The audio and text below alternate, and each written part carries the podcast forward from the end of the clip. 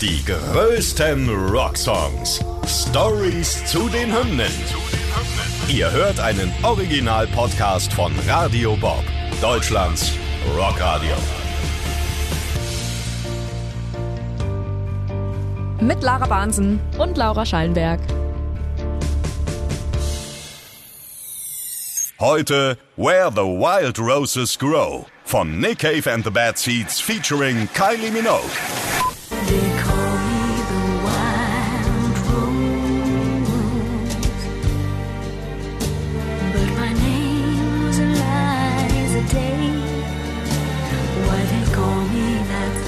Not know.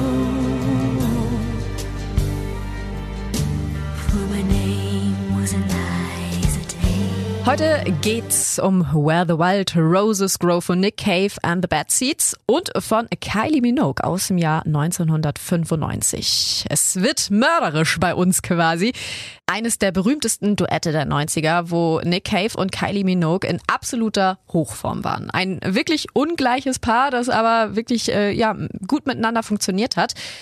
Nick Cave, der ja immer schon so ein bisschen düstere Rockstar und dagegen dann äh, das berühmte Popsternchen Kylie Minogue. Etwas, das auf den ersten Blick eigentlich überhaupt nicht zusammenpasst. Später werden wir auch nochmal darauf eingehen, wie die beiden überhaupt zusammengekommen sind. Aber erstmal kommen wir zum Inhalt des Liedes, was anfängt wie so ein süßes Liebeslied. Das jagt einem wenig später doch so ein bisschen eine Gänsehaut über den Rücken. Ja, wirklich. Also das Lied handelt von der tragischen Geschichte eines Liebespaars. Mann und Frau singen dabei immer abwechselnd und erzählen dann quasi rückblickend, äh, was bei ihrer ersten Begegnung bis hin zum dann ja tödlichen Ende passiert ist. Das Ganze innerhalb von nur drei Tagen wird es von einer schönen Romanze zum Drama. Also es beginnt mit dem Refrain und da erzählt sie, dass sie eigentlich Eliza Day heißt, aber alle nennen sie nur die wilde Rose, also The Wild Rose. Und warum das so ist, das weiß sie nicht. Direkt bei der ersten Begegnung ist es Liebe auf den ersten Blick. Also er ist fasziniert von ihrer Schönheit und ihren Lippen, die so rot sind wie die Rosen. Auch Eliza ist von seiner zarten und behutsamen Art fasziniert. Sie beginnen also eine Beziehung. Für Eliza ist es sowieso ihre allererste Beziehung. Auch am zweiten Tag läuft dann alles eigentlich noch ganz rund bei den beiden. Er kommt wieder bei ihr vorbei und schenkt ihr eine einzelne rote Rose. Gleichzeitig fragt er sie dann, ob sie nicht mit ihm kommen wolle. Dann könnte er ihr zeigen, wo die wilden Rosen wachsen. Ja, und am dritten Tag kommt es dann schließlich zur erwähnten Katastrophe. Eigentlich läuft alles wie geplant und es ist ein ganz romantisches Date. Sie küssen sich am Fluss, genau dort, wo halt die Wild Roses blühen. Ganz plötzlich flüstert der Mann dann aber, All Beauty must die. Er greift einen Stein und erschlägt sie.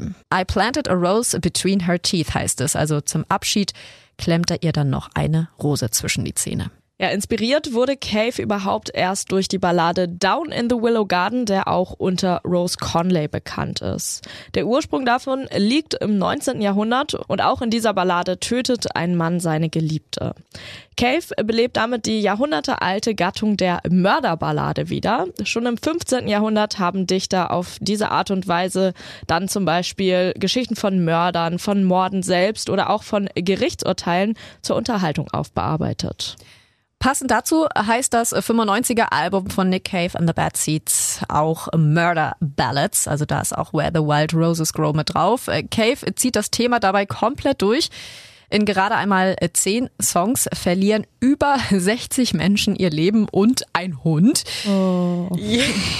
Jeder Song der Platte dreht sich auch um einen Mord, bis auf ein.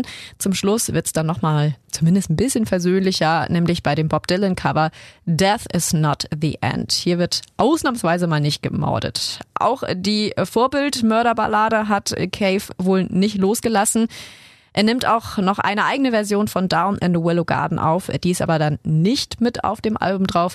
Die packt der Sänger nur als B-Seite auf einige Single-CDs. Ja, wenn wir uns das Video dazu mal angucken, können wir sagen, dass es tatsächlich sehr ästhetisch ist. Also es sieht sehr, sehr schön aus. Kylie Minogue spielt darin ja eine erschlagene Wasserleiche, sehr wie es auch ihrem Typ entspricht, sehr hell, sehr hübsch. Und ähm, Cave tigert am Ufer immer wieder hin und her. Von der ganzen Ästhetik her ziehen Nick Cave und die Bad Seeds eine weitere große Geschichte. Nämlich die des Hamlet, besser gesagt der von Hamlet erschlagenen Ophelia oder noch besser gesagt an das berühmte Gemälde davon.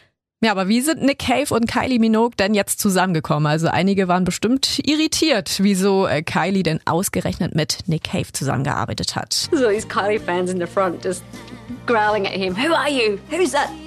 Who's that tall, scary man performing with her? Ja, also die Fans äh, waren auch alle so ein bisschen irritiert, was denn dieser gruselige Mann da irgendwie soll. Die gemeinsame Geschichte der beiden fängt schon sehr früh an und geht von Nick Cave aus. Es ist dabei nicht das erste Lied, das er sozusagen für die Sängerin geschrieben hat. Insgeheim fühlt er nämlich schon eine jahrelange Zuneigung und äh, versucht Lieder für Kylie Minogue zu verfassen. In einigen Interviews hat er sogar zugegeben, dass er damals vielleicht sogar ein ganz, ganz kleines bisschen obsessiv war.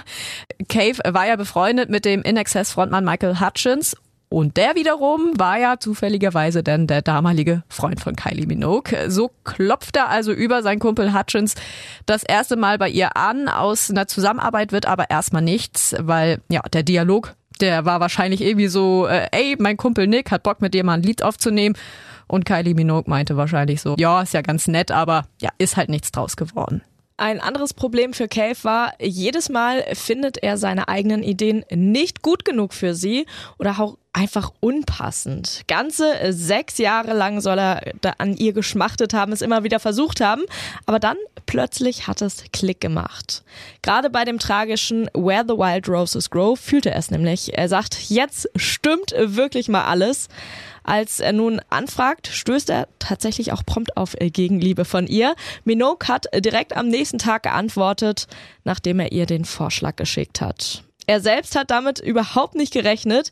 Eigentlich hatte er damit gerechnet, dass gar nicht zurückkommt. Zu der Zeit waren er und seine Band nämlich einfach nur ein paar Junkies im Studio, während Minogue einfach unfassbar erfolgreich war und ja auch dieses Image so unschuldig und ohne Probleme hatte. Also ja, wie wir schon gesagt haben, es hat nicht so perfekt auf den ersten Blick zusammengepasst. Als man Kylie dann später mal gefragt hat, meinte sie auch, dass sie eigentlich kaum überlegen musste. Also ja, sie war ja früher halt für ihren eher poppigen Stil bekannt, hat sich damals auch schon länger aber weiterentwickeln wollen. Und ihr Ziel war es, entweder eine Zusammenarbeit mit der Band Blur oder eben halt mit Nick Cave. Also sie hatte schon selber auch äh, ihn im Blick. Sie ist einfach neugierig gewesen und wollte sehen, was daraus entstehen könnte. Laut Nick Cave ist Kylies Management damals gar nicht so wirklich begeistert gewesen darüber.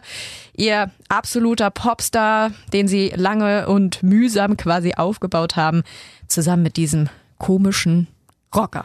her management were like, this is really a bad idea. We were a bunch of dark, drug addicted uh, monstrosities, all sort of scowling in the studio.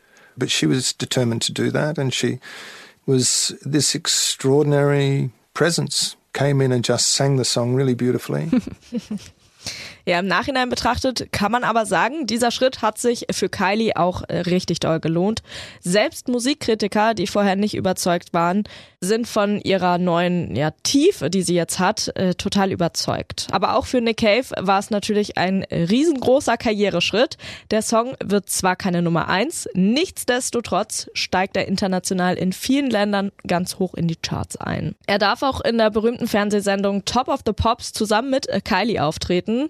Schade ist, dass er sich eigentlich kaum dran erinnern kann. Wie schon angedeutet, ist er nämlich ein typischer Rockstar und hatte auch ja mit Drogen leider zu kämpfen. Er selbst hat gesagt, ohne drauf zu sein, also drauf auf seinen Drogen, hätte er die Performance wohl nicht geschafft. Also das ist schon sehr traurig. Ja, auf jeden Fall. Äh, bis heute sind die beiden aber ja freundschaftlich verbunden, während sie sich vorher kaum gekannt haben sind die beiden im Laufe der Jahre und nach einigen gemeinsamen Auftritten richtig dicke Freunde geworden. Es kommen sogar mal die Gerüchte auf, dass sie auch mal etwas äh, am Laufen hatten, aber das ist nicht ganz bestätigt, wie der Ton hier sagt. we just became extremely good friends, and despite maybe the dubious nature of the song, it was for me uh, it's part of my career that I really have extremely fond memories of. And so does she. And we, we've stayed very good friends. Ja, Nick hat in Interviews wirklich nur gute Worte für Kylie Minogue übrig und die erzählt regelmäßig, was für ein toller Mann Cave doch sei und ja, er bezeichnet seine Duettpartnerin des Öfteren auch als einen australischen Nationalschatz. Das ist wirklich süß. Also wir können sagen, es ist bis heute das erfolgreichste Lied von Nick Cave und seiner Band und er hat damit es weltweit in die Charts geschafft. Neben der Heimat der beiden Sänger sind sie insbesondere in Europa sehr erfolgreich. In Deutschland holt die Single dann sogar Gold. Hierzulande gibt es im Jahr 2008, also wirklich ein Jahrzehnt nach dem Release, sogar noch mal ein kurzes Chart-Comeback. Das gelingt, weil der Soundtrack öfter mal in der Telenovela, die kennen wir wahrscheinlich alle, gute Zeiten, schlechte Zeiten Yep. auftaucht. Bis heute wurde es schließlich in den unterschiedlichsten Stilrichtungen und Sprachen auch gecovert. Also nochmal eine Bestätigung, wie populär das Lied wirklich bis heute ist. Die größten Rocksongs. Stories zu den Hymnen. Ihr wollt mehr davon? Bekommt ihr jederzeit in der MyBob-App und überall, wo es Podcasts gibt. Und die geballte Ladung an Rocksongs gibt's nonstop in den über 50 Rockstreams, in der App und auf radiobob.de. Radio Bob. Deutschlands Rockradio.